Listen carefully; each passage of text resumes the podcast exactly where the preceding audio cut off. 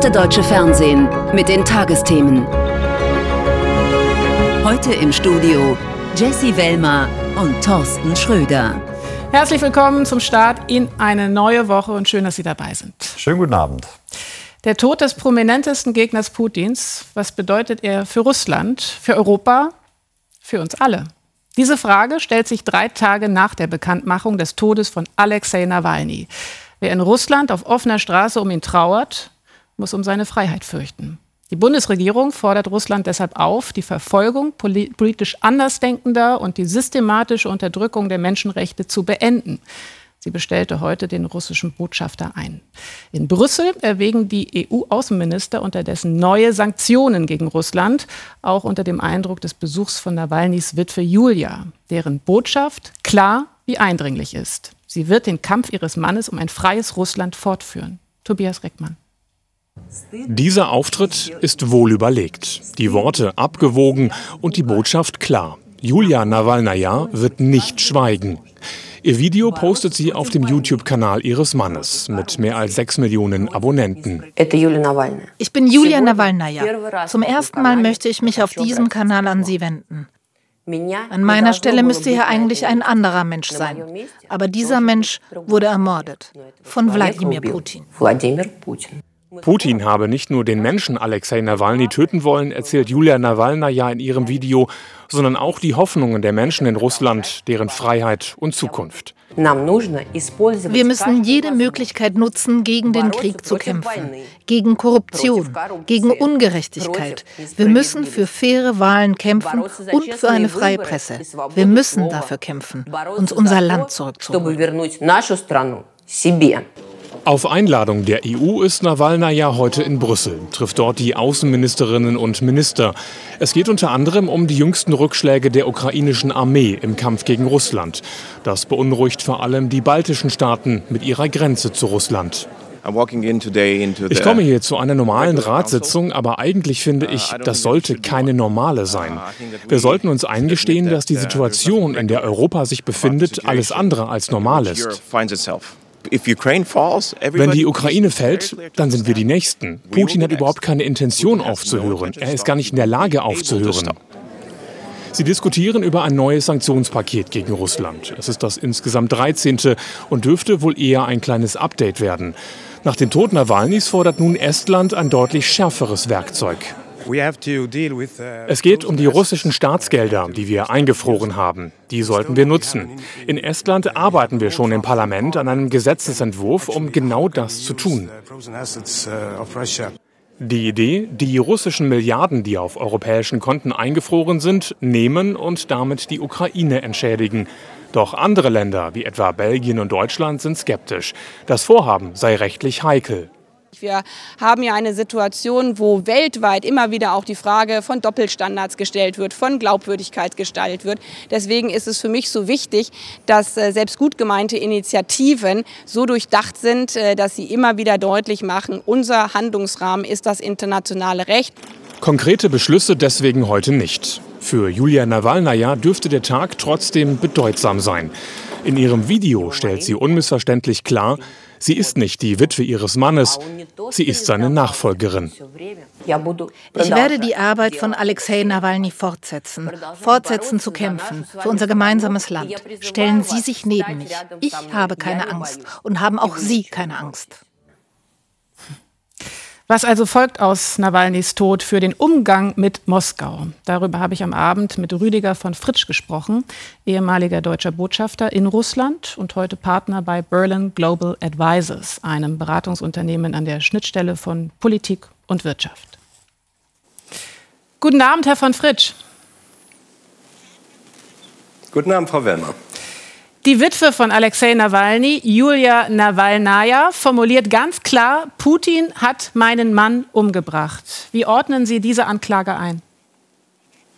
Russland, das Russland von heute ist eine Diktatur, in der am Ende ein Mann alles entscheidet, was auch nur annähernd wichtig ist. Und insofern hat der russische Präsident sich die Verfolgung, schreckliche Schikanierung und den Tod Alexei Nawalnys zurechnen zu lassen. Und wir müssen ja auch sehen, dass dies nicht der erste staatlich organisierte Mordanschlag auf ihn war.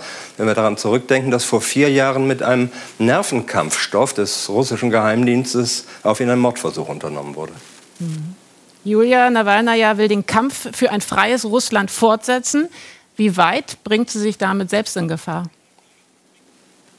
Sie ist so mutig wie ihr Mann. Jeder, der den Kampf mit diesem Regime, den Kampf für ein freies, für ein anderes Russland, das es geben kann, aufnimmt, bringt sich natürlich in Gefahr. Ich vermute, dass sie nach Russland selbst nicht wird zurückkehren wollen, denn dann wäre ihr Schicksal gewiss. Hm. Ist Alexei Nawalny für Putin tot möglicherweise gefährlicher als lebendig? Was wir sehen, ist, dass das Regime ihn auf jeden Fall weiterhin ungeheuer fürchtet. Man nennt nicht einmal mehr seinen Namen. Man hat ihn übrigens auch nie genannt.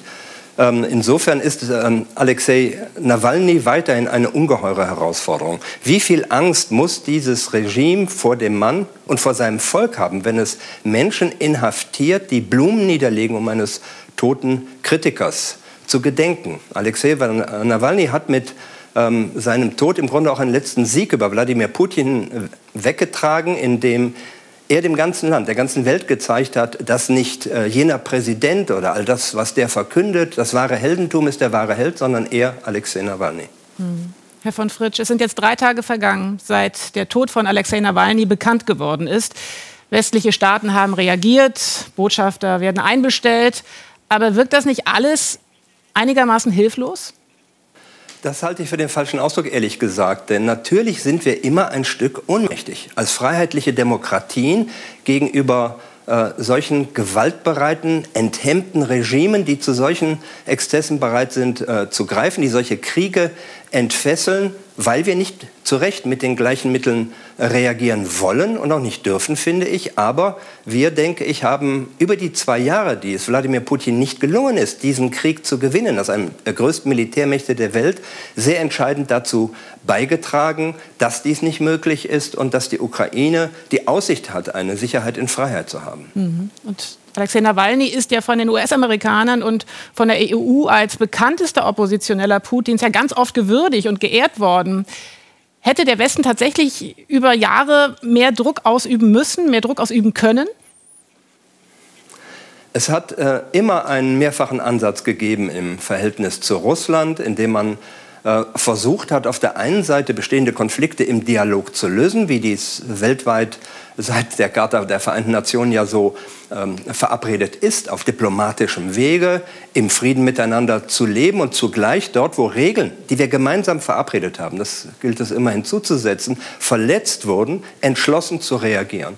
Und dazu gehörte auch, ein Land wie Russland, und das hat zu meiner Aufgabe als Botschafter auch gehört, daran zu erinnern, dass auch Russland Menschenrechtspakte unterschrieben hat, Verpflichtungen eingegangen ist, dass es seine Bürger nicht verfolgen darf. Das ist keine Einmischung in innere Angelegenheit, wie heute von russischer Seite wieder behauptet wird, wenn wir das ansprechen, anmahnen, wenn wir es kritisieren, wenn der russische Botschafter dafür einbestellt wird.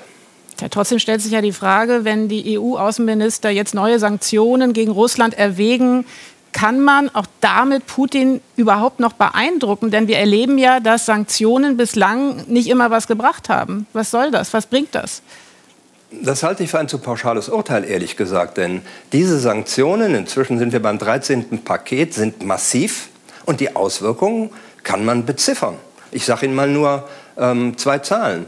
Ähm, die Einnahmen, mit denen Russland aus dem Verkauf von Öl und Gas seinen Staatshaushalt finanziert, sind von fast 50 Prozent auf 28 Prozent zurückgegangen. Und gleichzeitig gibt dieser Staat fast 40 Prozent seiner Gelder aus für diesen Krieg, direkt oder indirekt. Und deswegen ist es richtig, weiter daran zu arbeiten, die Mittel anzuschärfen, um Wladimir Putin dahin zu bringen, dass er zu einer Abwägung kommt. Ist der Krieg den er nicht zu seinen Bedingungen gewinnen kann, weiter sinnvoll fortzusetzen oder gefährdet er dadurch die Stabilität im Inneren? In die Abwägung müssen wir ihn bringen, denn das ist der Punkt in seiner Logik, an dem er bereit sein dürfte zu sprechen. Es geht auch um andere Möglichkeiten, den Hebel anzusetzen. Estland zum Beispiel arbeitet an einem Gesetzentwurf, um mit eingefrorenen russischen Milliarden die Ukraine entschädigen zu können. Die deutsche Außenministerin Baerbock ist da vorsichtiger. Wäre das ein möglicher Hebel aus Ihrer Sicht? Also erstens sind diese Mittel bereits eingefroren. 300 Milliarden Reserven Russlands ähm, staatliche sind eingefroren. Ich glaube gegen 20 Milliarden aus Privatvermögen. Das heißt, darauf besteht kein Zugriff mehr. Mit denen kann Russland nicht hantieren. Wenn wir darüber hinausgehen und überlegen, ob man ähm, diese auch verwendet, um die, Russ äh, die Ukraine zu entschädigen, so sollte man das tun, was auf der einen Seite, wie bei allen Sanktionen, der anderen Seite mehr schadet als uns und zugleich, was sich in unserem Rechtsrahmen bewegt. Da gilt es natürlich zu beachten. Da gilt bei uns der Grundsatz, dass ähm, beschlagnahmte Vermögen nur verwendet werden dürfen für Entschädigung, wenn ein Täter dafür verurteilt worden ist. Aber vielleicht gibt es hier Wege voran und alles, wie gesagt, was hilfreich ist, der Ukraine zur Seite zu stehen und Wladimir Putin diese Abwägung zu bringen, ist sinnvoll. Rüdiger von Fritsch, deutscher Botschafter in Russland zwischen 2014 und 2019. Vielen Dank für dieses Gespräch heute Abend. Dankeschön. Sehr gerne, Frau Bellmer. Die mächtigste Frau der Welt, Ursula von der Leyen, zumindest laut dem US-Magazin Forbes, obwohl Glöckchen läuten jetzt spontan nicht unbedingt nach Machtmensch aussieht. Seit 2019 läutet sie als Präsidentin der EU-Kommission das Glöckchen und das will sie auch weiterhin tun. Die 65-Jährige möchte für eine zweite Amtszeit kandidieren. Aus Deutschland hat ihr die Union die Unterstützung zugesichert. Gefragt war von der Leyen im Job bislang als Krisenmanagerin, vor allem seit dem Angriff Russlands auf die Ukraine. Sollte sie wiedergewählt werden, die Herausforderungen dürften kaum kleiner werden. Christian Feld. Ursula von der Leyen scheut sich nicht, Führung zu übernehmen, zu sagen, wo es langgehen soll, wenn es darauf ankommt. Krisenmomente gab es in ihrer ersten Amtszeit als Kommissionspräsidentin wahrlich genug. Der russische Angriff auf die Ukraine mit all seinen Folgen. Krieg im Nahen Osten und die Covid-Pandemie, Mammutaufgaben. Und an denen sollte sie weiterarbeiten, findet von der Leyen. Gute Idee finden CDU-Chef Merz und seine Partei. Wir wissen auch, welche hohe Reputation du nicht nur in den Mitgliedstaaten der Europäischen Union äh, hast, sondern auch weit über äh, Europa hinaus. Ursula von der Leyen ist der europäische Gesprächspartner, die europäische Gesprächspartnerin, etwa für den amerikanischen äh, Präsidenten. Viele warme Worte fallen. Von der Leyen lässt wissen, was die Brüsseler Kommission, also unter ihrer Führung, so alles erreicht habe. Ein kleiner Vorgeschmack auf den Wahlkampf. Wir haben mehr geschafft, als wir uns je vorstellen konnten. In diesen fünf Jahren ist nicht nur meine Leidenschaft für Europa gewachsen, sondern natürlich auch meine Erfahrung, wie viel dieses Europa für seine Menschen leisten kann. Wie geht es weiter? Die europäischen Christdemokraten müssen sie ins Rennen schicken. Das sollte klappen. Nach der Europawahl braucht von der Leyen die Unterstützung von ausreichend vielen Staats- und Regierungschefs machbar. Aber vor dem großen Glücksmoment muss sie auch hier überzeugen, im Europaparlament. Hier haben von der Leyen's Ideen nicht nur Fans. Eines ihrer Herzensprojekte, der europäische Green Deal. Pläne für den Weg in eine klimaneutrale Zukunft. Doch in den Augen ihrer Kritiker belastet das Gesetzespaket die Wirtschaft über alle Maßen. Es gibt äh, äh, sehr, sehr viel Bürokratie, was aus Brüssel kommt. Es gibt sehr, sehr viel Bürokratie, ähm, wo auch die Kommissionspräsidentin von der Leyen im Grunde genommen auch die Dinge auch bewusst äh, nicht nur herbeiredet, sondern auch entwickelt. Im Brüsseler Europaviertel protestieren die Landwirte. Auch bei von der Leyens Christdemokraten gibt es Unmut. Die Grünen haben den Eindruck, dass die Klimaambitionen der Kommissionspräsidentin schon mal mehr Schwung hatten. Für uns wird sehr wichtig sein, dass wir auf Linie bleiben, dass wir weiterhin mit dem Green Deal Klimaschutz in der Europäischen Union stärken, aber eben auch Planungssicherheit für Unternehmen, Wettbewerbsfähigkeit. Die brauchen keinen Zickzackkurs. Jetzt muss von der Leyen also zeigen, wo es langgehen soll. Ein politisches Programm muss her, das überzeugt, und zwar nicht nur die eigenen Leute. Sie haben alles riskiert. Als die ersten deutschen Soldaten am Hindukusch ihr Leben verloren, wollte zu Hause in der Politik noch kaum jemand von Krieg sprechen. Fast 20 Jahre dauerte der Bundeswehreinsatz in Afghanistan. Mehr als 90.000 Männer und Frauen waren dort. Insgesamt 59 wurden getötet, viele wurden verletzt oder traumatisiert. Und nun herrschen doch wieder die Taliban über das Land. Am Ende also scheint der Einsatz vergebens. Und viele erwarten wenigstens Antworten, wie es dazu kommen konnte. Eine Bundestagskommission hat den Verantwortlichen in einem Zwischenbericht ein verheerendes Zeugnis ausgestellt. Peter Jagler und Karin Münster. Es ist Januar 2002, als die Bundeswehr ihr Camp in Afghanistan aufbaut. Damals vor Ort, links im Bild mit dem roten Barett, General von Butler, Kommandeur des deutschen Kontingents.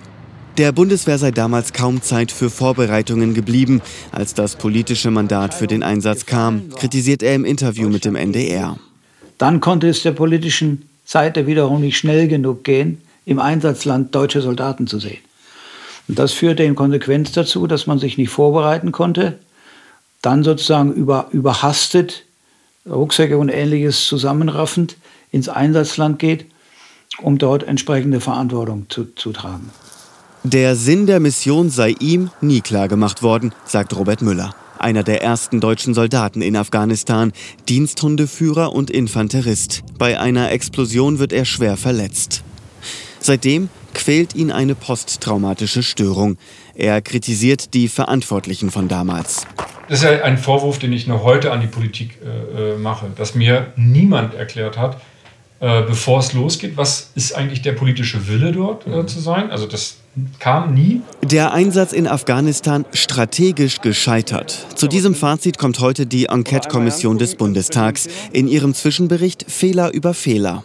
Eine ja, nicht hinreichende Vorbereitung auf den Einsatz, eine zumindest auch nicht hinreichende Evaluierung hier vor Ort wir haben zu wenig äh, Kooperation der beteiligten Ressorts gesehen, sowohl hier in Berlin wie auch vor Ort in Afghanistan. Zwar spricht der Bericht von kleinen Teilerfolgen, diese seien aber aufgrund der Einsatzgröße bescheiden.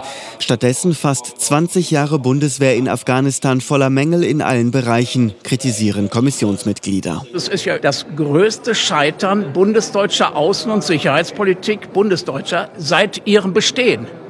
Das wird in der Regel verdrängt. Inzwischen klar strategisches Scheitern, aber das war der größte Tiefschlag. Wir wollten Afghanistan A den Frieden bringen, B die Sicherheit bringen, B C Afghanistan wieder aufbauen. Wir wollten eine demokratische Gesellschaft schaffen und diese Ziele waren einfach zu hoch angesetzt. Eine Kritik, die auch Afghanen selbst teilen, wie die ehemalige Parlamentsabgeordnete Shukriya Barakzai, die inzwischen im Exil lebt. Es gab niemanden, der daraus eine gemeinsame Anstrengung gemacht hätte. Es gab kein Ziel, welche Art von Afghanistan sie haben wollten. Es gab keinen Plan, keine Strategie für Afghanistan von Anfang an. Und bis zum Ende. Im August 2021 überhasteter Rückzug der Bundeswehr. In 19 Jahren verloren 59 deutsche Soldaten ihr Leben. Und in Afghanistan herrschen seitdem wieder die Taliban. Das Scheitern des Afghanistan-Einsatzes, die Folgen und die Lehren. Dazu die Meinung von unserem ARD-Reporter in Südasien, Oliver Meyer vom Hessischen Rundfunk. Knapp 20 Jahre.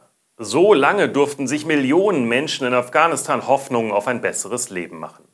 Als die internationalen Truppen und damit auch die Bundeswehr das Land Hals über Kopf verließen, wurden all diese Hoffnungen zerstört.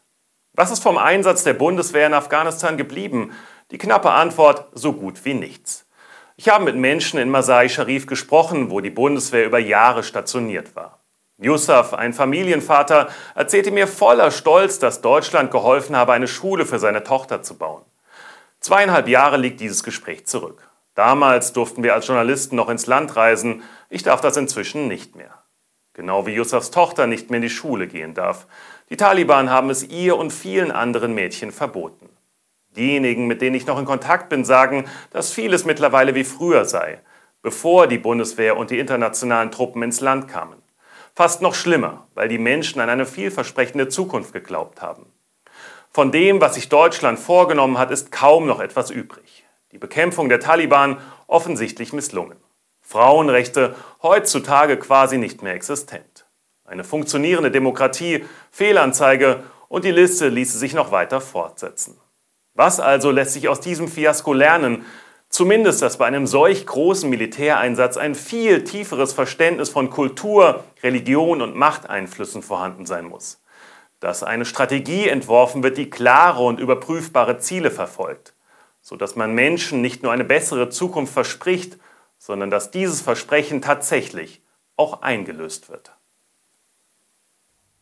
Die Meinung von Oliver Meyer und jetzt zu dir, Thorsten, mit weiteren Nachrichten des Tages. Am vierten Jahrestag des rassistischen Anschlags von Hanau ist heute an die Opfer erinnert worden. Statt großer Reden gab es auf Wunsch der Angehörigen ein stilles Gedenken auf dem Friedhof. Sie sind enttäuscht von der Politik und werfen den Behörden vor, die Hintergründe des Angriffs nicht vollständig aufgeklärt zu haben. Vor vier Jahren hatte ein 43-Jähriger in Hanau neun Menschen mit Einwanderungsgeschichte ermordet. Danach tötete er seine Mutter und sich selbst. Die Außenminister der EU haben einen Marineeinsatz zum Schutz von Handelsschiffen im Roten Meer beschlossen. Dort haben Houthi-Milizen aus dem Jemen auch heute wieder einen britischen Frachter angegriffen und schwer beschädigt. Die Besatzung konnte sich in Sicherheit bringen. Deutschland will sich am EU-Einsatz mit der Fregatte Hessen beteiligen. Vorausgesetzt, der Bundestag stimmt dem am Freitag zu. Die Kurzvideoplattform TikTok steht unter dem Verdacht, nicht genug für den Jugendschutz und gegen illegale Inhalte zu tun. Deshalb hat die EU-Kommission heute ein Verfahren gegen den Betreiber eingeleitet, der zu einem chinesischen Konzern gehört. Ein neues EU-Gesetz über digitale Dienste macht das möglich. Wenn tatsächlich Verstöße festgestellt werden, drohen TikTok Strafen in Milliardenhöhe. Die im Bundestag nur noch als Gruppe vertretene Linke hat die Nachfolge ihres langjährigen Fraktionschefs Bartsch geregelt. Die Abgeordneten Heidi Reicheneck und Sören Pellmann übernehmen den Vorsitz der neuen Gruppe. Sie setzten sich in einer Kampfabstimmung durch. Die Linke hat nur noch 28 Vertreterinnen und Vertreter im Bundestag, nachdem Sarah Wagenknecht mit anderen Abgeordneten eine eigene Partei gegründet hatte. Der Konflikt zwischen den deutschen Bischöfen und dem Vatikan über Reformen in der katholischen Kirche spitzt sich zu. Kurz vor dem heutigen Start der Frühjahrsvollversammlung der Bischofskonferenz kam aus Rom eine deutliche Ansage. Per Brief wurde dafür gesorgt, dass ein zentraler Punkt des deutschen Reformprojekts Synodaler Weg nicht beschlossen wird. Der Vorsitzende der Deutschen Bischofskonferenz Betzing warf dem Vatikan eine Verzögerungstaktik vor. Die Heizungshersteller verzeichnen einen Absatzrekord. Im vergangenen Jahr wurden mehr als 1,3 Millionen Anlagen verkauft, so der Bundesverband der deutschen Heizungsindustrie. Eine Steigerung um 34 Prozent im Vergleich zum Vorjahr. Mehr dazu von Anja Kohl. Ein Heizungsboom, trotz oder gerade wegen des umstrittenen Heizungsgesetzes. Ob aus Überzeugung, Verunsicherung oder aus Angst vor möglichen Verboten, viele Bürger bauten eine neue Heizung ein. Vor allem jedoch Geräte, die mit fossilen, klimaschädlichen Energieträgern betrieben werden. Den stärksten Zuwachs gab es bei Ölheizungen, deren Absatz sich ungefähr verdoppelt hat. Zudem wurden im Vergleich zum Vorjahr rund ein Drittel mehr Gasheizungen eingebaut. Wärmepumpen, die mit Strom betrieben werden, wurden rund die Hälfte mehr installiert. Unterm Strich sparte der Heizungsaustausch in Deutschland dennoch drei Millionen Tonnen CO2 ein. Denn eine neue Gas- oder Ölheizung ist immer noch weniger klimaschädlich als ein alter Kessel. Doch die Wärmewende bei Gebäuden, die wesentlich für den Klimaschutz ist, stockt. Mit einem Anteil von 70 Prozent dominieren in Deutschland weiterhin Öl- und Gasheizungen. Das Ende einer Schleuserfahrt. Ja, es ist ein schmutziges Geschäft mit den Hoffnungen und der Verzweiflung der Geflüchteten. Und gerade erst hat die Bundesregierung die stationären Grenzkontrollen um weitere drei Monate verlängert, um diesen Schleuserbanden das Handwerk zu legen. Und wenn der Lieferwagen gestoppt und der Fahrer festgenommen ist, bleibt die Arbeit den Gerichten überlassen. Und die türmt sich immer weiter auf. Mittendrin in den Schleuserprozessen am Amtsgericht Pirna hat unser Reporter Manuel Mehlhorn genau das miterlebt. An der tschechischen Grenze ist die Zahl der Verfahren nämlich geradezu explodiert. Andreas Besko auf dem Weg zur Verhandlung. Wir haben heute zwei ukrainische Schleuser zu verhandeln. die mit einem Transporter gekommen sein sollen, auf der Ladefläche 30 äh, Geschleuste. Und ich hoffe, die sind auch da. Und Ziel ist dann letztlich, dass wir die ihrer gerechten Strafe zuführen. Ob das gelingt? Hier in der Geschäftsstelle des Amtsgerichts Pirna stapeln sich die Akten zu solchen Schleuserprozessen.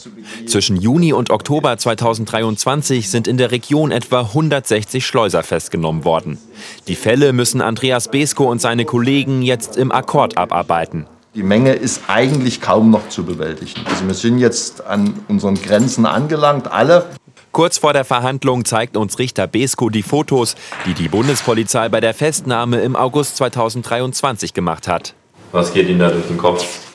Tja, da gibt es in der Anklageschrift teilweise Passagen, die lauten wie Vieh gedrängt.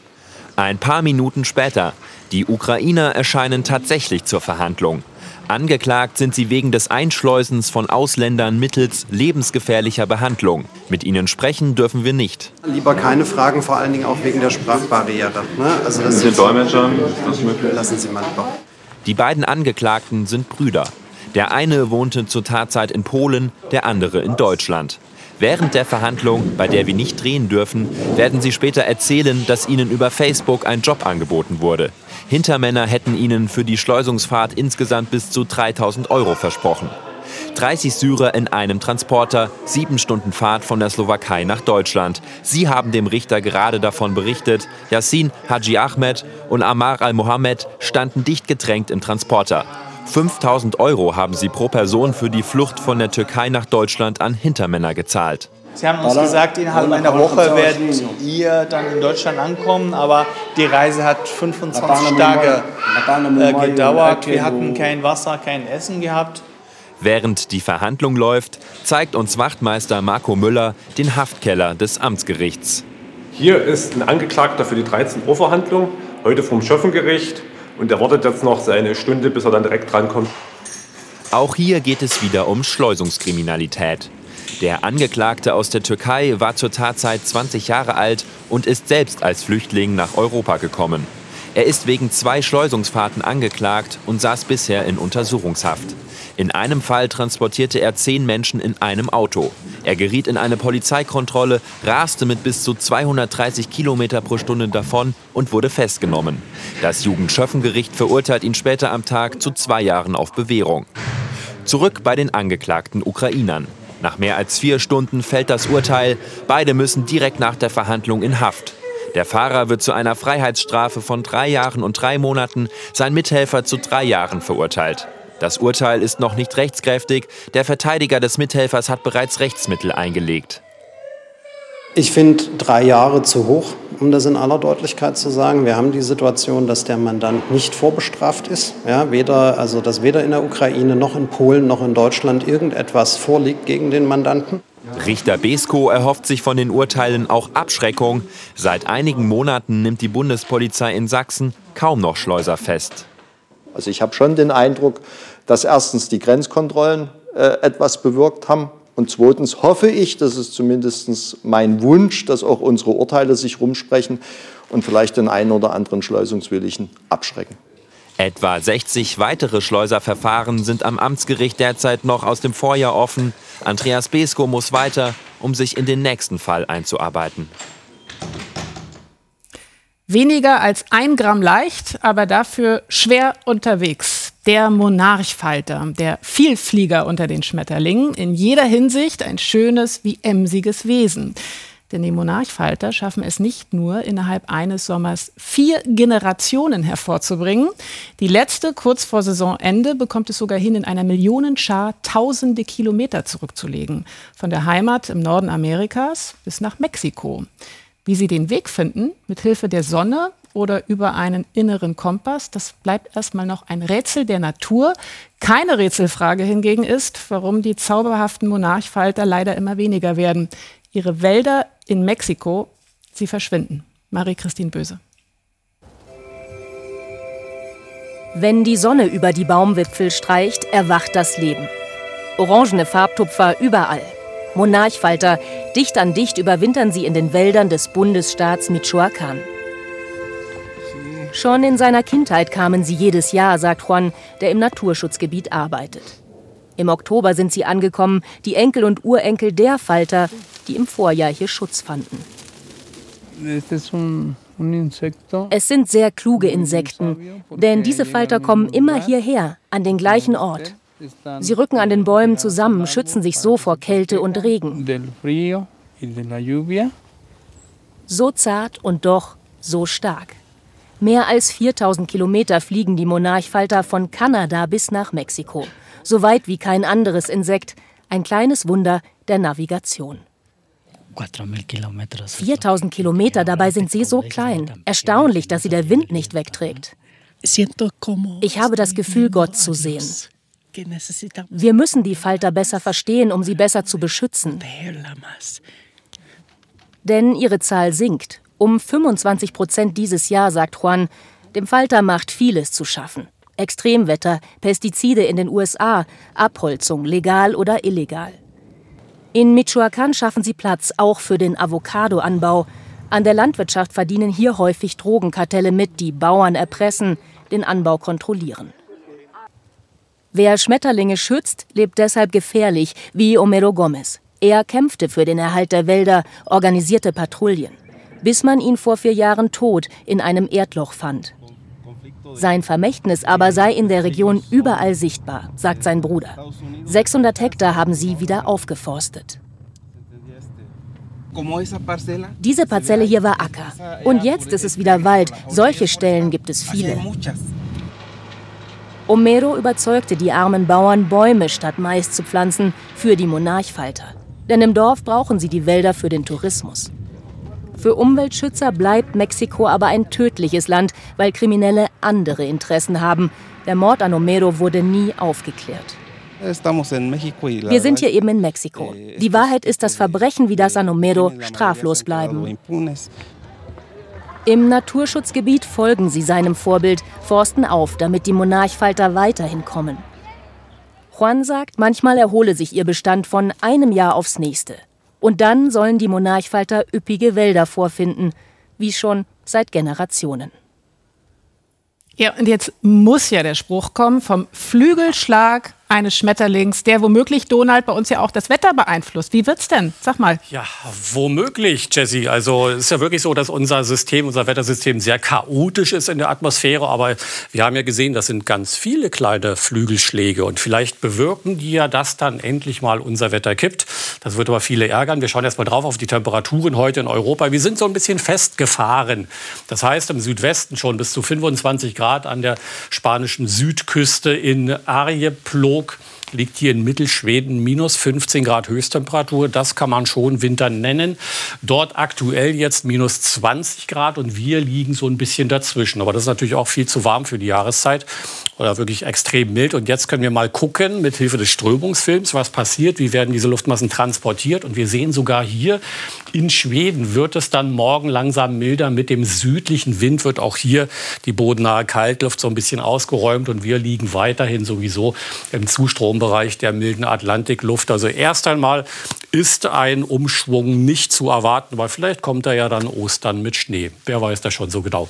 Wir schauen auf die Nacht und sehen schauerartige Regenfälle, die jetzt dann vor allem über den Osten und den Süden langsam rausziehen. Das heißt mal mehr Regen, mal weniger, ein paar Pausen dazwischen. Das verschwindet morgen Vormittag, dann gibt es auch mal größere Wolkenlücken. Aber schon von Westen her kommt dann eine kleine Warmfront, bringt dann im Prinzip schon wieder ein paar Tröpfchen Regen. Und äh, im Nordwesten wird sich der Regen dann morgen Abend doch schon wieder mehr verstärken. Die tiefsten Temperaturen morgen früh liegen überwiegend so im Bereich zwischen 8 und 3 Grad, nur in höher gelegenen Tälern. Örtlich ein bisschen frischer, direkt am Alpenrand. Und äh, die Höchsttemperaturen wieder ungewöhnlich mild, 10 bis 13 Grad für die meisten. Nur in der Ostsee ein bisschen frischer, auch in der Nordsee maximal 8 Grad, auch höhere Lagen ein wenig kühler. Der Trend für die nächsten Tage. Am Mittwoch im Nordosten leichte Schauerneigung, dazwischen doch längere Zeit trocken, auch im Süden später von Westen her neuer Regen. Und am Donnerstag kommt es richtig dicke, viel Regen und dazu auch noch Stürme stürmischer Wind. Trotzdem, vielen lieben Dank, Donald. Gerne. Und das war es von uns für heute. Hier im ersten geht es jetzt weiter mit einem Dokumentarfilm, der für einen Oscar nominiert ist. 20 Tage Mariupol, das ist der Titel. Bewegende und auch schmerzhafte Eindrücke aus der Zeit der russischen Belagerung. Ja, mit Bildern, die auf jeden Fall im Kopf bleiben. Wir sind für Sie da. Morgen Abend wieder hier gegen 0.25 Uhr die nächste Tagesschau. Machen Sie es gut. Tschüss.